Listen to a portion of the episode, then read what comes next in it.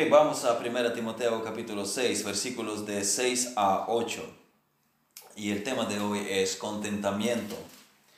Eh, yo quería tener una predicación que abarcara el texto del versículo 6 hasta el 10 y hablar eh, del título Contentamiento versus amor al dinero, pero uh, vi que en las notas salía una predicación larguísima sería un sermón doble, así que dividí en dos partes y por la tarde tendríamos la segunda parte. Así que eh, lo que tendremos hoy no es un sermón completo, será una parte de un sermón más largo.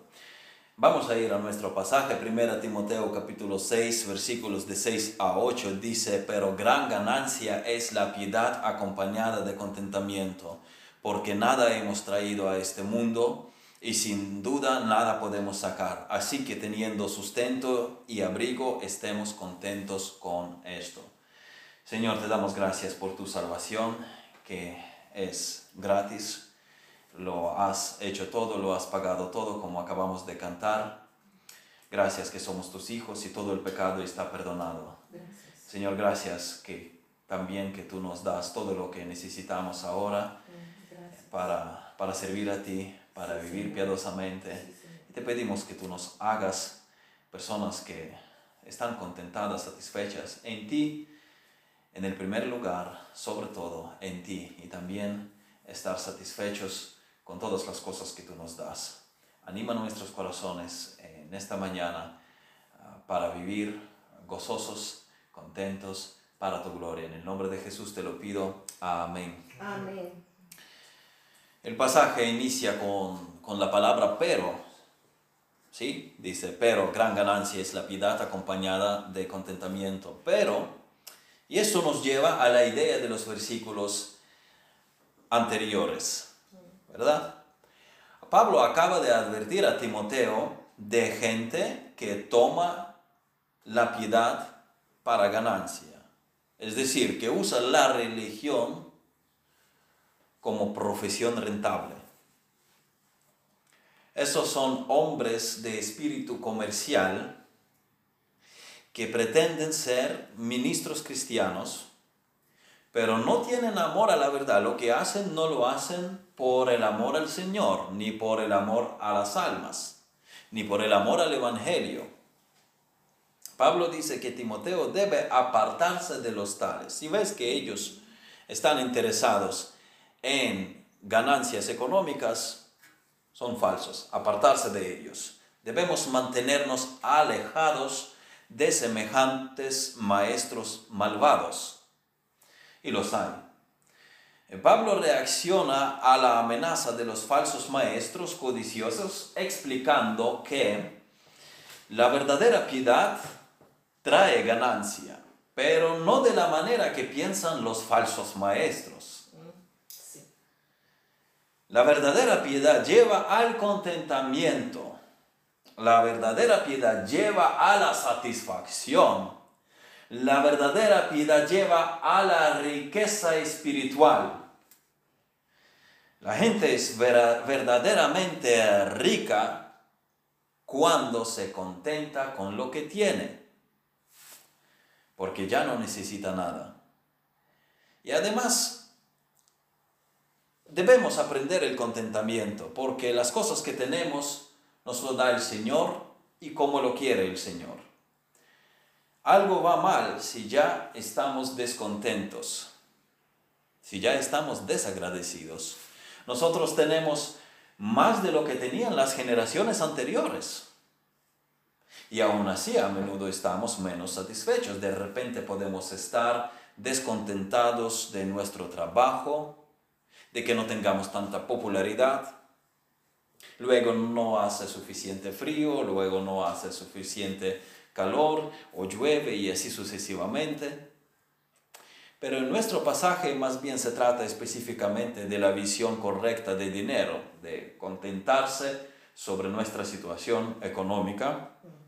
Y en esto nos vamos a centrar. Una persona descontentada demanda más y no siempre porque lo necesita. Y Pablo advierte del peligro del amor al dinero que causa toda clase de mal. Eso es eh, el asunto que vamos a tocar por la tarde. Cosas impensables se han hecho por el amor al dinero.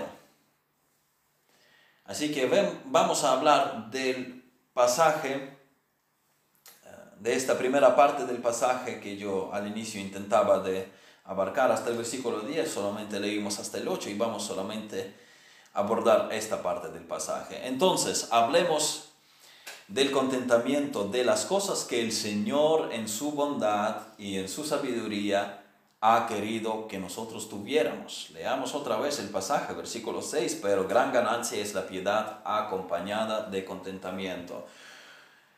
Una nota necesaria para los creyentes que residían en Éfeso, una ciudad tan rica y comercial, después de dar la advertencia de mantenerse lejos de los eh, hombres que han hecho negocio de las enseñanzas de nuestro Señor Jesucristo para sacar ganancia económica de ellos. Estos hombres habrán pensado que la piedad o la religión los llevaría a la prosperidad económica.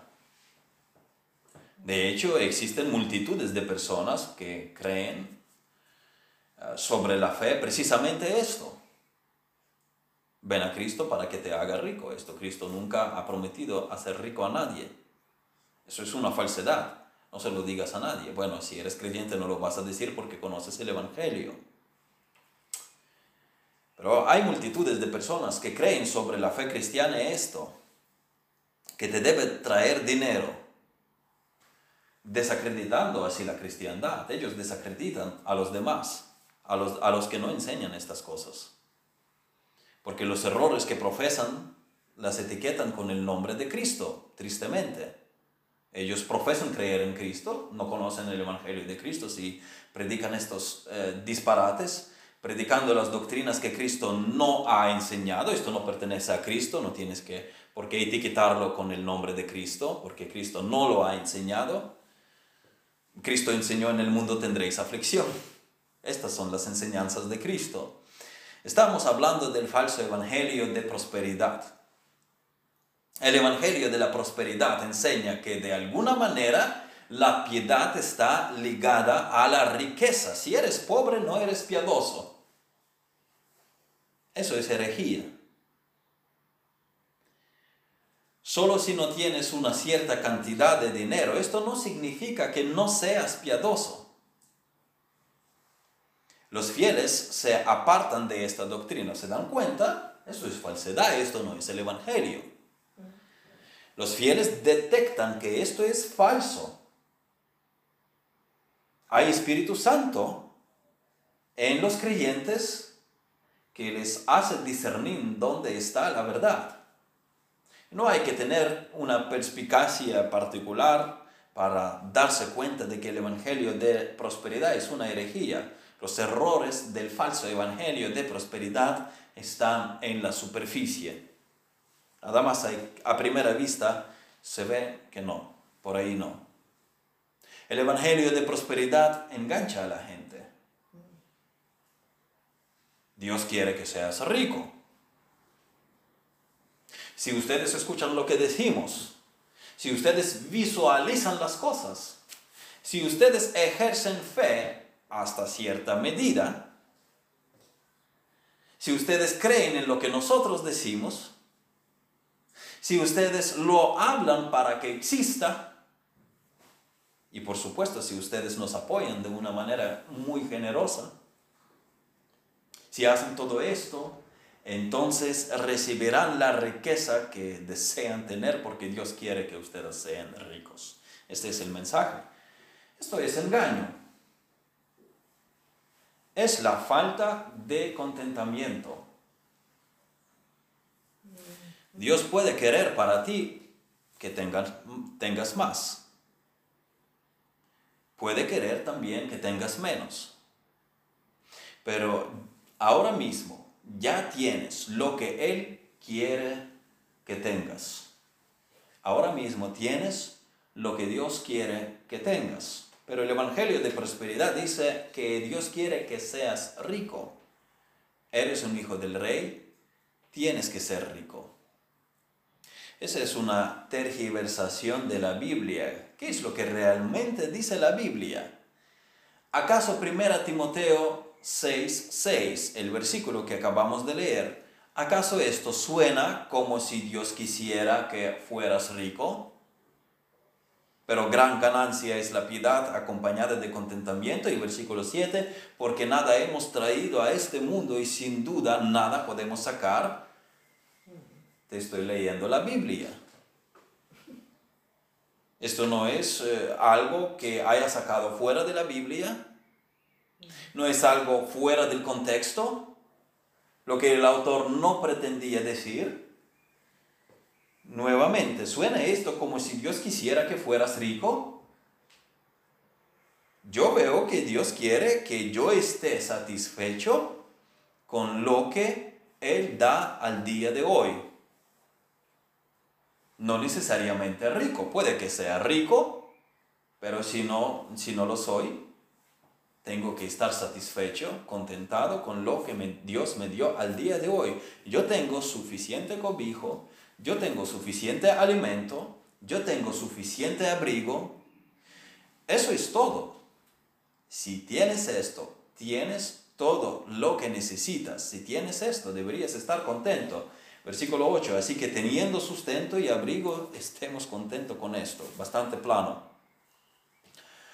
Otra vez hacemos la misma pregunta. ¿Suenan todas estas palabras como que Dios quiere que seas rico necesariamente?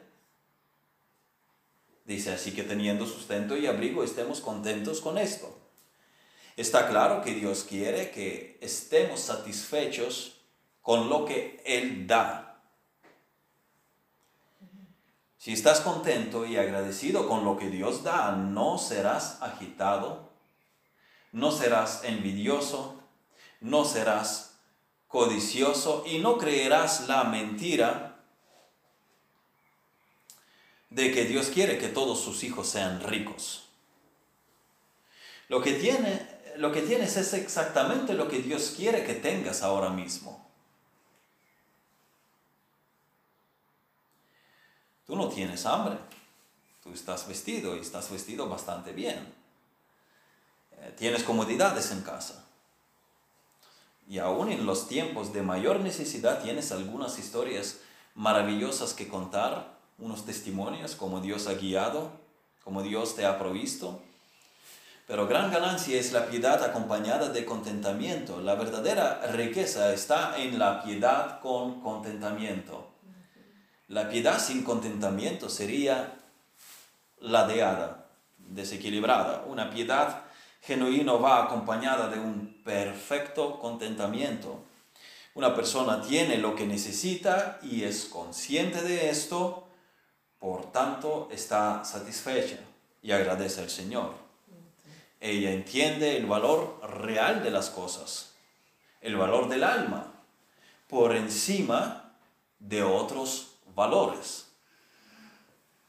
La piedad no siente necesidad de lo que no tiene, sino eleva lo que tiene por encima de lo que no tiene yo tengo lo que necesito y esto es lo, que realmente necesitaba y esto es lo que realmente para mí importa.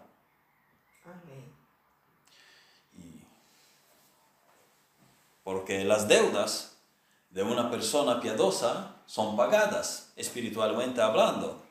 El creyente es perdonado en Jesucristo y quien murió por él el alma del creyente está satisfecho con esto. El creyente posee los mejores palacios del universo. La morada del creyente está en el cielo. El creyente tiene una maravillosa familia, a Dios por el Padre, a Jesucristo como primogénito entre muchos hermanos. Amén y a las huestes de los redimidos. Si estamos en Cristo, somos hijos de Dios, no en el sentido del unigénito hijo de Dios, sino hijos adoptados de Dios. Somos inmensamente ricos, pero, pero no heredamos esto hasta que Cristo regrese. Eso es lo que los predicadores del Evangelio de la prosperidad no entienden.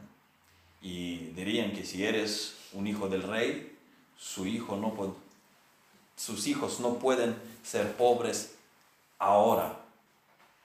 Así que venga por un acto de pensamiento positivo, un poco de psicología, por ejercer algo de fe. Y en este caso, la fe no sería en Dios, porque no se espera algo que Dios haya prometido, sino lo que uno mismo se ha hecho, se ha hecho idea de que lo debería tener.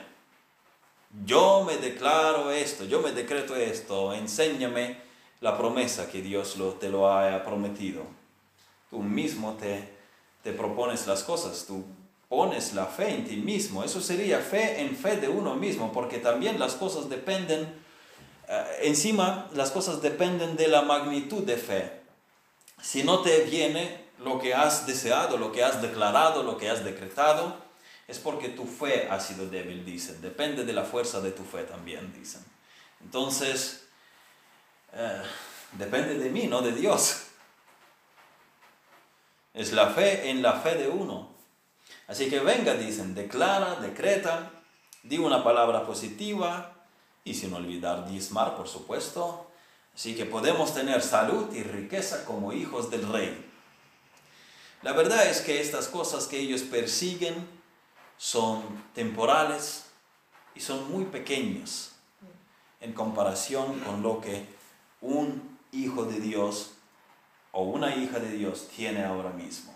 Yo tengo herencia en la vida venidera. Es lo que veo en el Evangelio. La persona que está en Cristo es verdaderamente rica. Es, esto lo que vemos aquí va a durar muy poco. Y esto lo que vemos aquí es una cosa muy pequeña, muy insignificante. Aunque tú juntes todas las riquezas del mundo, no están comparables con la eternidad, con el Creador del universo. Pero si no estás en Cristo, eres realmente pobre, porque te encontrarás en el infierno. Eso es lo peor. Esto es lo más lamentable de tu condición, que no, no tienes lo más esencial si no estás en Cristo, sin importar la mansión que puedas tener. No la podrás llevar contigo al infierno no me malinterpreten, la Biblia no enseña que los ricos van al infierno y los pobres van al cielo, no. La Biblia enseña que si eres rico, pero vas al infierno, no importa cuánta riqueza tengas, eres miserable, hay que lamentar de ti. Y si eres pobre, pero conoces a Cristo, no importa lo pobre que seas, eso no importa porque cuando mueras abrirás los ojos en los cielos. Hay cristianos ricos y hay cristianos pobres. Hay momentos en los que estamos más ajustados económicamente o económicamente más cómodos. Cuando tienes dificultades económicas, la creencia de que Dios quiere que seas rico no eh, produce contentamiento, no produce piedad realmente. Pero ¿por qué hay cristianos pobres? Bueno, Dios tiene sus representantes entre los pobres de la tierra. Porque hay cristianos ricos. Dios tiene sus representantes entre los ricos de la tierra. Hay cristianos que se mueven en círculos donde yo ni siquiera puedo pisar el pie. Dios tiene a su pueblo en esos círculos también. Él coloca a su pueblo en diferentes niveles de la sociedad. ¿Por qué? Porque Dios puso a unos en este círculo y a otros en otro. Eso es el asunto de Dios únicamente, no nuestro. Porque Él elige a su pueblo para que sea pobre o rico, eh, la, clave para ser, eh, la clave para ser fiel es contentarse con lo que Dios te ha dado y cumplir con la misión que uno tiene. y ser fiel en el círculo en que Dios le ha colocado a uno. Sí, sí. Puede ser fiel o infiel tanto en un círculo como en el otro. Fanny Crosby era una mujer ejemplo de contentamiento, de la que los editores editoriales abusaron ganando dinero de ella, mientras ella escribía una canción cristiana tras otra, muchas canciones. Las editoriales las publicaban y ganaban dinero, y ella vivía humildemente. Unos de los mejores himnos que cantamos pertenecen a Fanny Crosby. Pero ella estaba satisfecha con su vida muy sencilla, considerando que aquí es donde el Señor la ha colocado para servir a las personas en este nivel. Y era fiel al Señor. Estar contento. Di gracias Señor, estoy muy feliz. Estoy muy feliz de representar, representarte entre esta gente. Estaré feliz de representarte aquí. Ayúdame a hacerlo bien. Si Dios te pone para representarlo entre las personas de color azul, de sangre azul, sé feliz y sé eficaz allí. Eso no es porque seas mejor o más merecedor o tengas más fe o todo lo contrario, es porque Dios te ha puesto aquí. Sírvele humildemente. Y si Dios pone a alguien más, no a ti, no tengas envidia. Sé fiel donde Dios a ti te ha puesto en su soberanía. Ser feliz, estar contento. Yo soy fabulosamente rico. Tengo otro hogar.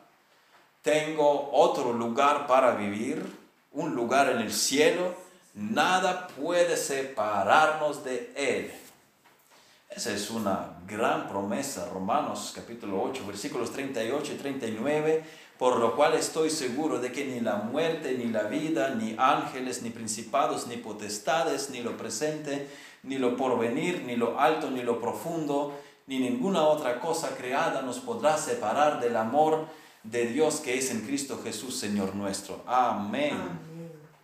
Estamos contentos, genuinamente felices satisfechos por lo que Dios nos da.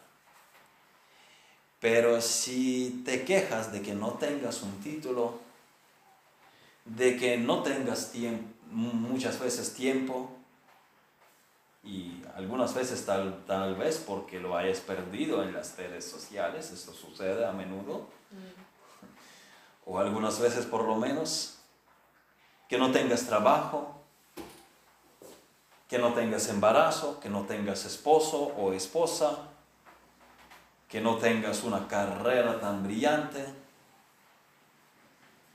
Piensa en los cristianos que gozan en peores circunstancias. Piensa en Job, a quien Satanás atormentaba. ¿Y qué dice Job? Dice que, dice que, recibiremos de Dios el bien y el mal, no lo recibiremos. En todo esto no pecó Job con sus labios. Job 2.10. Piensa en Pablo, quien dijo, Filipenses capítulo 4, versículos 11 a 13, dice, no lo digo porque tenga escasez, pues he aprendido a contentarme. He aprendido a contentarme, cualquiera que sea mi situación. Sé vivir humildemente y sé tener abundancia. En todo y por todo estoy enseñado, así para estar saciado como para tener hambre, así para tener abundancia como para, para padecer necesidad. Todo lo puedo en Cristo que, que me fortalece. Ambas cosas puedo. Pablo aprendió a contentarse. Él no lo está diciendo por los 500 gramos de helado que acaba de comer, porque Pablo está en una cárcel, está contento en la cárcel y dice que aprendió a contentarse en una prisión. Está contento. Su gracia es suficiente para nosotros. Amén. Bástate mi gracia, dice el Señor. Sí, sí. Pero a veces decimos, si tan solo tuviera esto o aquello, sería más feliz. Deberías ya ser feliz. Piensa que hay cristianos que son decapitados por ser cristianos. Estás en una mejor posición por ahora, aunque estas cosas pueden cambiar, pueden estar cerca incluso, y tenemos que tanto orar que el Señor nos dé fe, porque si ustedes leen la historia de la iglesia, está llena de las páginas de gloria por los mártires valientes, pero también hay registros de pusilanimidad, de profesantes de fe cristiana con cuerpos temblando ante un tribunal. también ha habido estas observaciones. Tenemos que orar que el Señor fortalezca nuestra fe tanto como prepararnos nosotros, por ejemplo, memorizando las escrituras, y está bien orar que si tengamos que padecer, que sea algo más suave, está bien que oremos así. A mí no me gusta el dolor, pero si ustedes leen los registros de las atrocidades que hacían a los mártires cristianos, esta gente debe estar enferma, los que hacían estas atrocidades hacer las muertes lo más dolorosas posible, lo más alargadas, despedazando cuerpos. Esta gente está enferma. Lo ingeniosos que eran para el mal. ¿Y por qué? Solo porque eran cristianos. Solo porque tenían ética alta.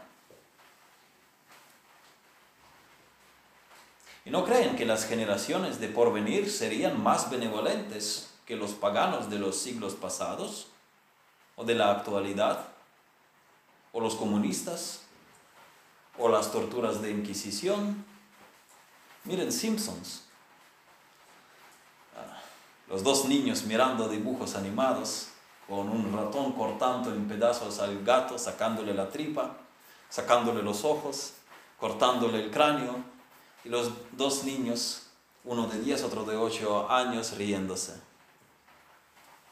Vaya diversión riéndose de esto. Cuando Kevin Swanson, uno de los pastores que yo antes solía escuchar, fue con su hija al cine a ver Juegos del Hambre, él gastó ocho páginas en su libreta para comentarios.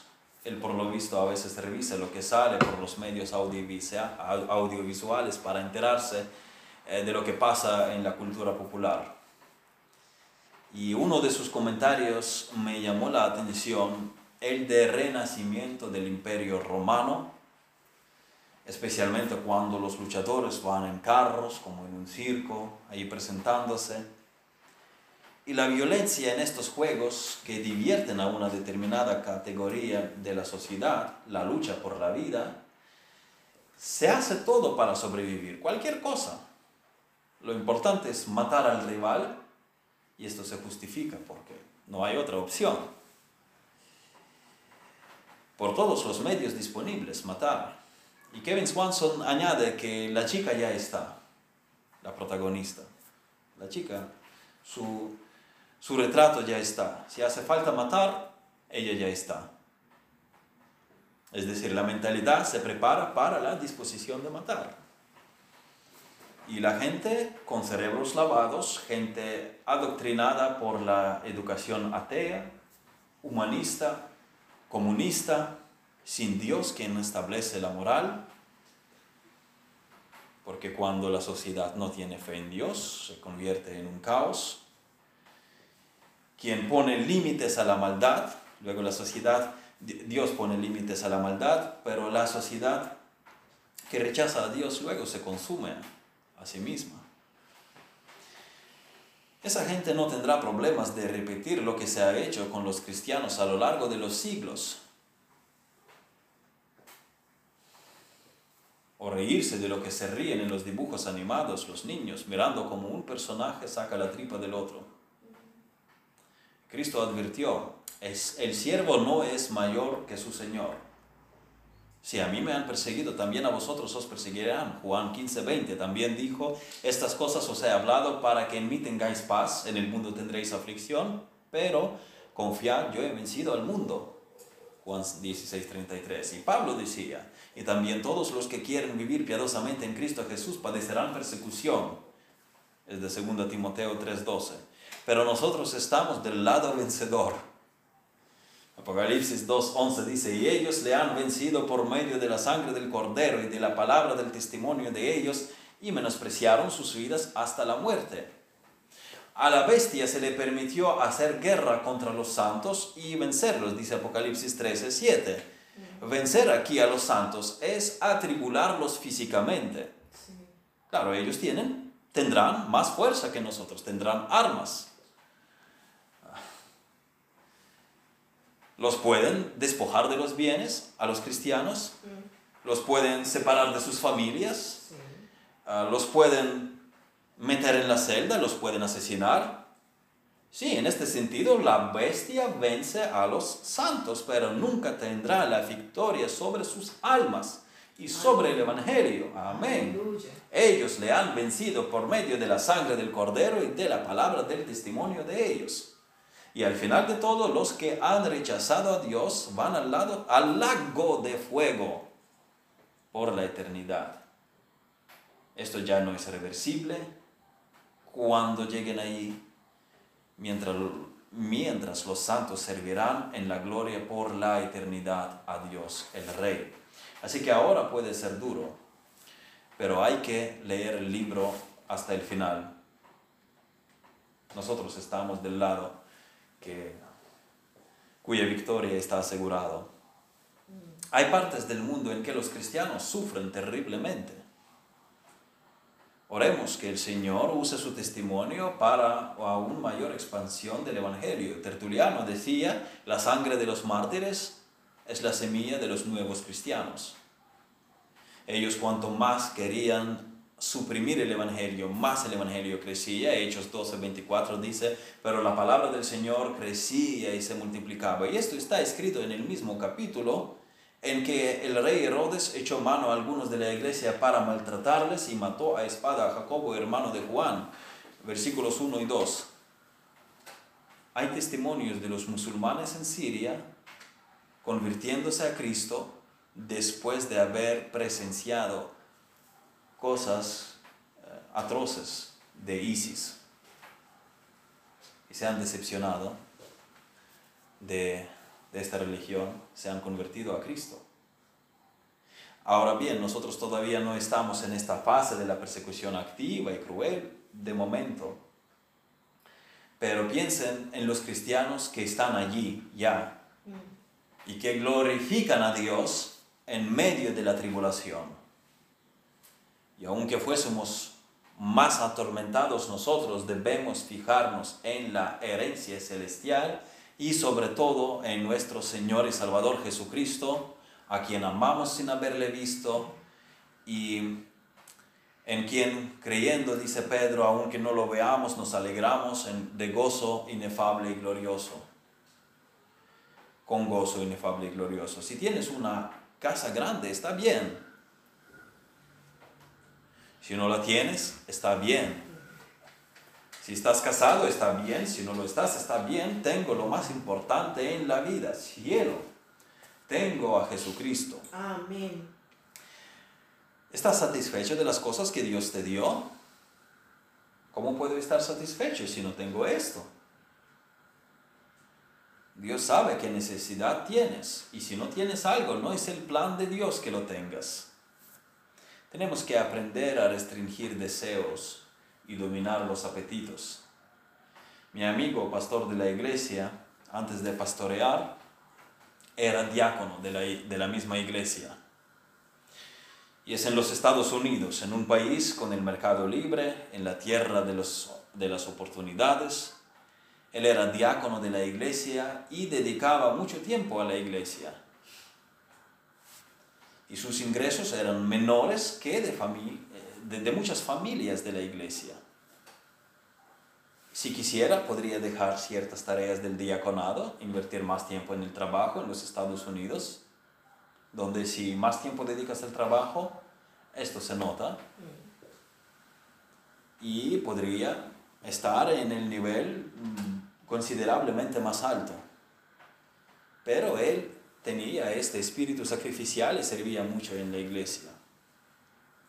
Y él estaba feliz, pero él quiso preguntar lo que opinaba su familia también sobre la situación económica en el hogar. Porque no solo él estaba afectado, eso también era cuestión de su esposa y de los niños. Ellos hicieron una reunión familiar y hablaron de este tema. Tanto la esposa como los hijos confirmaron que ellos están bien y cómodos, tal como están ahora, y que el padre sienta toda la libertad para dedicarse a la iglesia tal como lo estaba haciendo hasta ahora. Dios les dio gracia a esa familia para ser felices y contentos con lo que Él les había dado sin demandar más. Por cierto, este hermano comentó desde su experiencia, porque también él había tenido un negocio, él vendía coches, y también él ha compartido su experiencia, que el contentamiento se da más fácil cuando tiene, se da más difícil más bien cuando tienes más. Teniendo más, quieres aún más el apetito crece. Gran ganancia es la piedad acompañada de contentamiento. Si la piedad significa que no puedes ganar más dinero, elige la piedad. Si la piedad significa que no puedes ser tan popular como quisieras, elige la piedad. Porque la piedad es una gran ganancia. La piedad trae satisfacción, la piedad trae contentamiento. Tú puedes proporcionar todo lo que deseas y aún así no estar satisfecho. No hay nada de malo en ser próspero en esta vida, pero ¿dónde está tu amor? ¿Dónde está tu corazón? ¿Qué es lo que buscas? ¿Qué es lo que persigues en la vida? Si tu objetivo es ser rico, entonces la actitud del corazón te conduce a la idolatría. Se supone que debes buscar primeramente el reino de Dios y su justicia. Si tienes lo que necesitas, estate contento. Dios suplirá todas tus necesidades. Filipenses 4:19 habíamos leído al inicio, mi Dios pues suplirá todo lo que os falta conforme a sus riquezas en gloria en Cristo Jesús. Pero si quieres más juguetes, si quieres ser más rico, si tu motivación principal en la vida es enriquecerse, tengo que llegar a esa posición. Pablo dice, porque los que quieren enriquecerse caen en tentación y lazo, eso es versículo 9 después, y en muchas codicias necias y dañosas que hunden a los hombres en destrucción y perdición. En Ucrania en una tarjeta de invitación para un ministerio evangelístico, para invitar a las personas. Teníamos una cita en la parte frontal.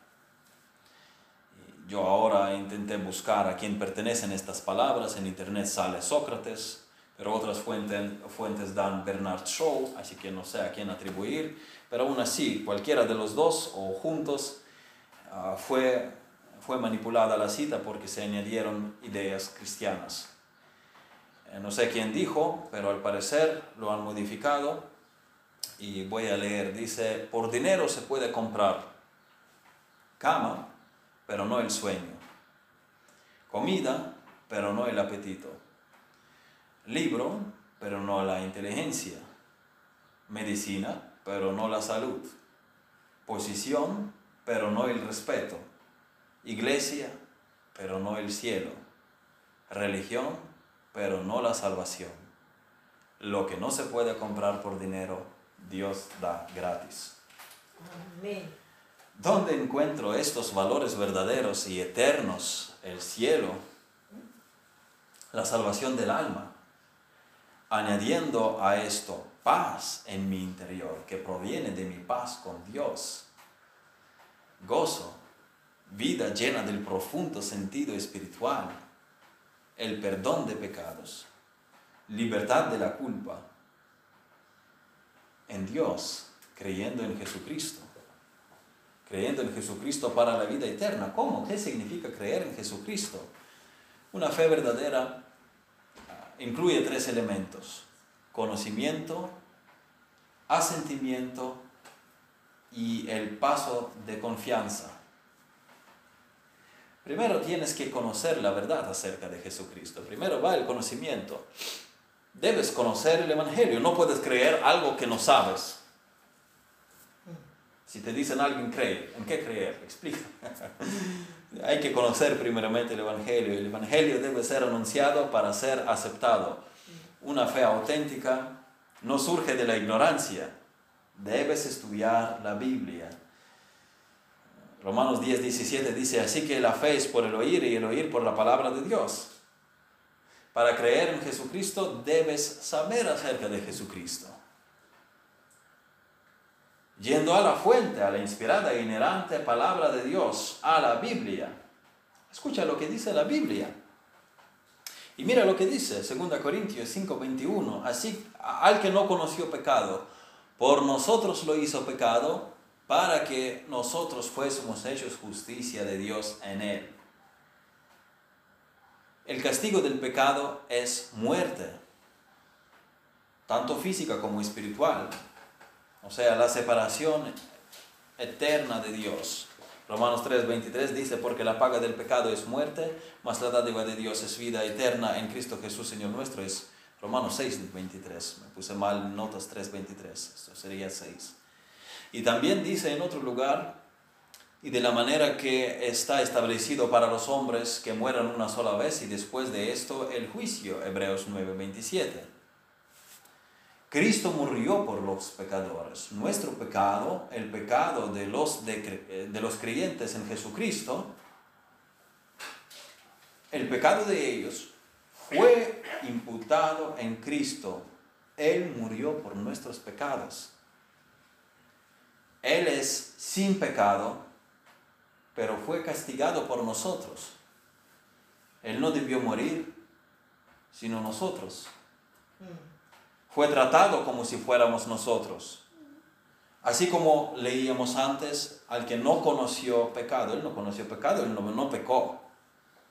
Al que no conoció pecado, por nosotros lo hizo pecado. Él tomó nuestro lugar.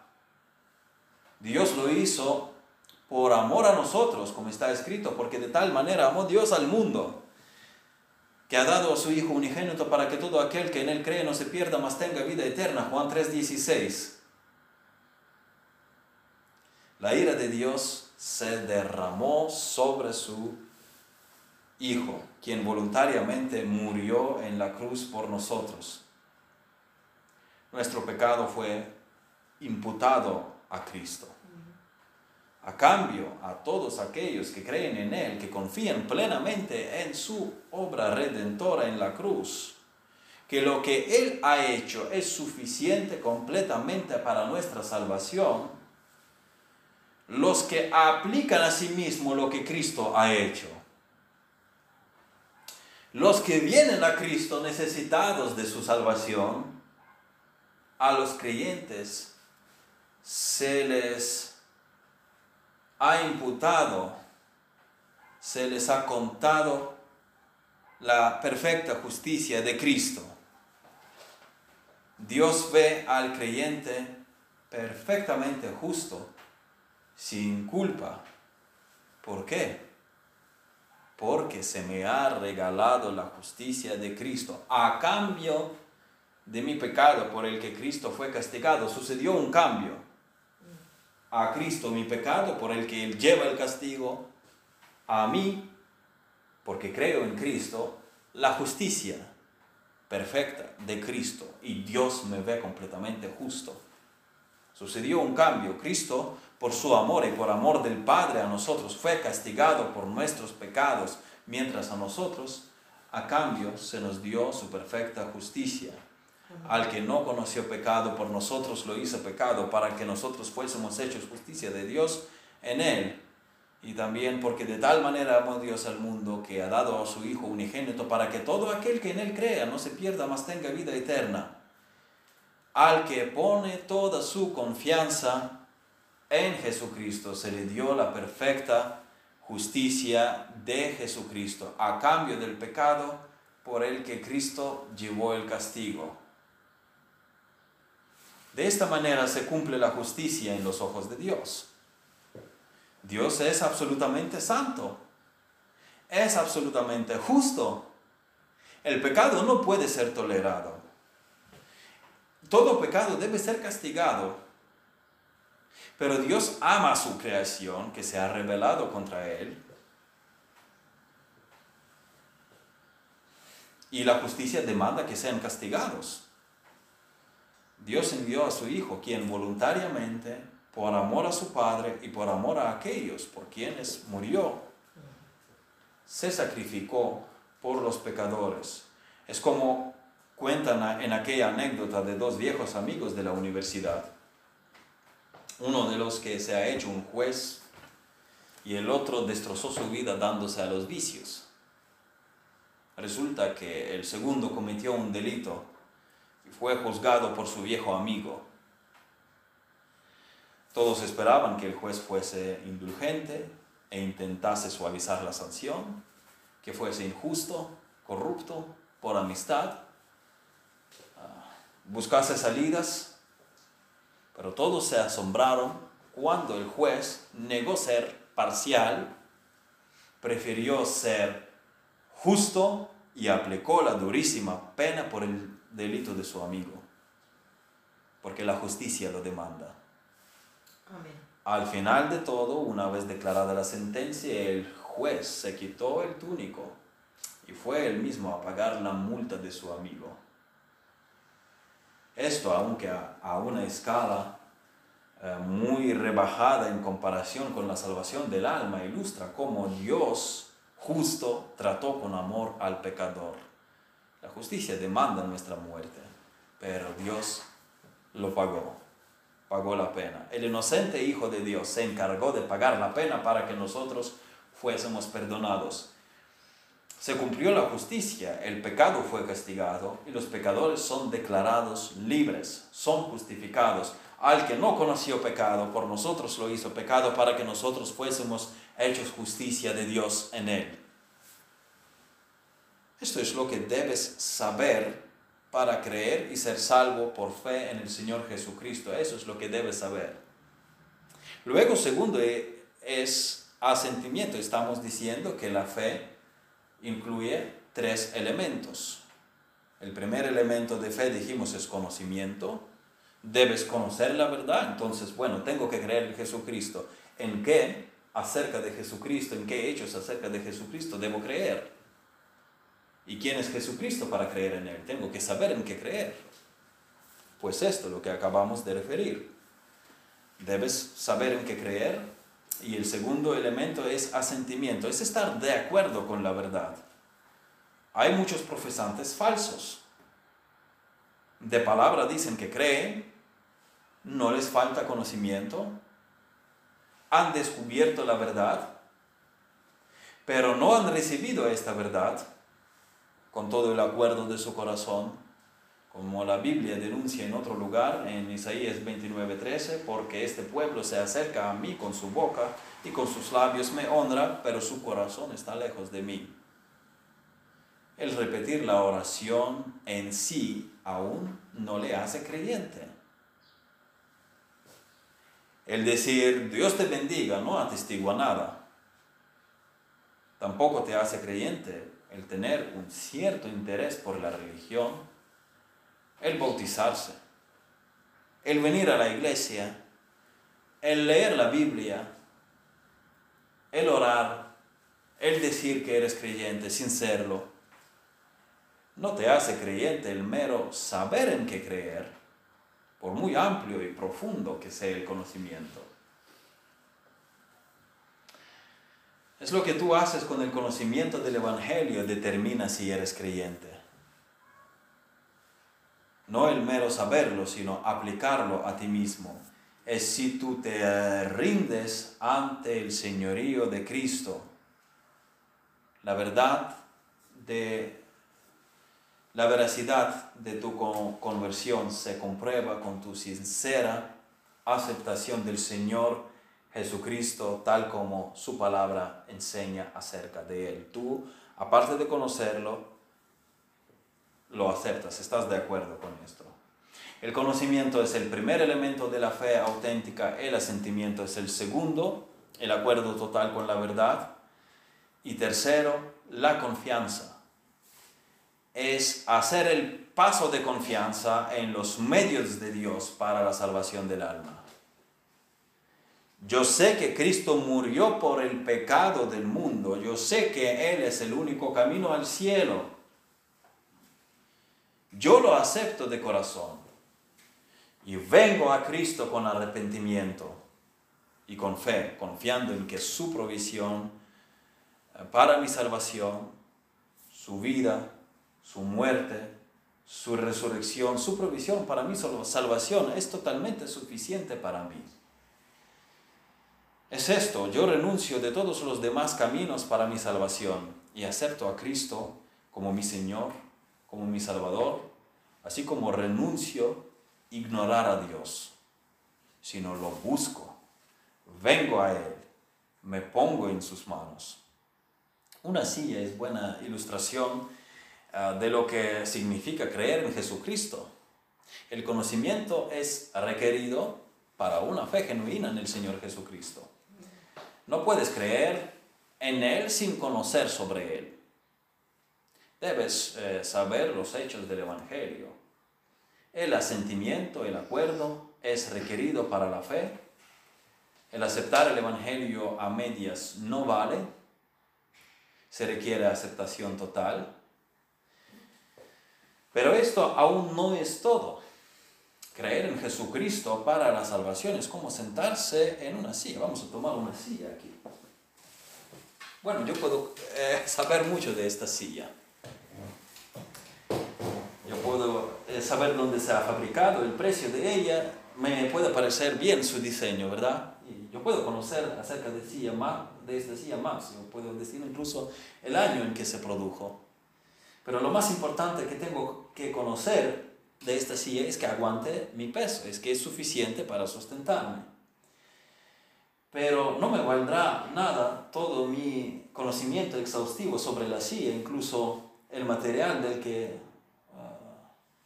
se haya hecho, si yo no me siento, si yo no la uso. Así sucede con la salvación en Jesucristo. Tú puedes conocer acerca de Cristo mucho y debes conocer eh, los hechos básicos del Evangelio para creer en Él, del conocimiento empieza, pero no es todo. Tú tienes que poner tu confianza en Jesucristo, tú tienes que sentar, puede desaparecer ahí, sentarte en la silla. Tienes que sentarte, esto es la salvación. Yo no solamente conozco, no solamente sé acerca de Jesucristo, yo me fío en sus manos. Yo vengo a Él, yo me entrego a Él, yo me comprometo con Él, yo me arrepiento de sus pecados, de mi vida sin Él y me pongo en sus manos y le pido que me salve. Y a partir de ahora soy suyo. Este es el paso de fe verdadera. Es saber quién es Jesucristo. Para esto tenemos la Biblia, el Evangelio. Es estar de acuerdo con la verdad descubierta desde la Biblia y es fiarse en esta verdad, fiarse en las manos de Cristo, no solamente estar al lado de sí, ah, bueno, no está mal, pero sentarse, esto es una fe bíblica, es aceptar sus medios para la salvación, que su sangre me limpia de todo pecado. En su sacrificio, en que Él murió por mis pecados, yo creyendo en Él, soy justificado ante Dios. El carcelero en Filipos, después de Dios milagrosamente haber liberado de prisión a Pablo y Silas, les preguntó, señores, ¿qué debo hacer para ser salvo? Ellos dijeron, cree en el Señor Jesucristo y serás salvo tú y tu casa, Hechos 16. Cree en el Señor Jesucristo, ven a Él.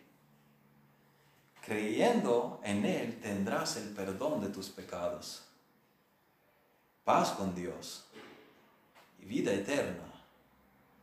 Ven a Jesucristo. Él es el Hijo de Dios en quien está la salvación. En Hechos capítulo 4, versículos 11 y 12 dice, este Jesús es la piedra reprobada por vosotros los edificadores, la cual ha venido a ser cabeza del ángulo y en, en ningún otro hay salvación, porque no hay otro nombre bajo el cielo dado a los hombres en que podamos ser salvos. Es el único camino al cielo. Ven a Jesucristo. ¿Por qué no aceptas a Jesucristo hoy? ¿Qué es lo que te impide tener la seguridad de que tienes vida eterna? Hoy, estar en paz con Dios, hoy. Nada, porque no hay nada en la vida más importante que esto, tener el perdón de los pecados, tener la paz con Dios, tener vida eterna. Señor, pedimos que tú ayudes a aquellos que todavía no se han reconciliado contigo a hacer este paso de fe, a entender el Evangelio, a aceptarlo, fiarse en tus manos. Gracias, Señor, por la salvación que nos has dado. Ayúdanos a estar siempre gozosos en estas bendiciones de la salvación, esperando nuestro encuentro contigo. Gracias por todas las cosas que tú nos das a diario. Ayúdanos a aprender a ser contentados, satisfechos de todo lo que tú nos das. En el nombre de Jesucristo. Amén.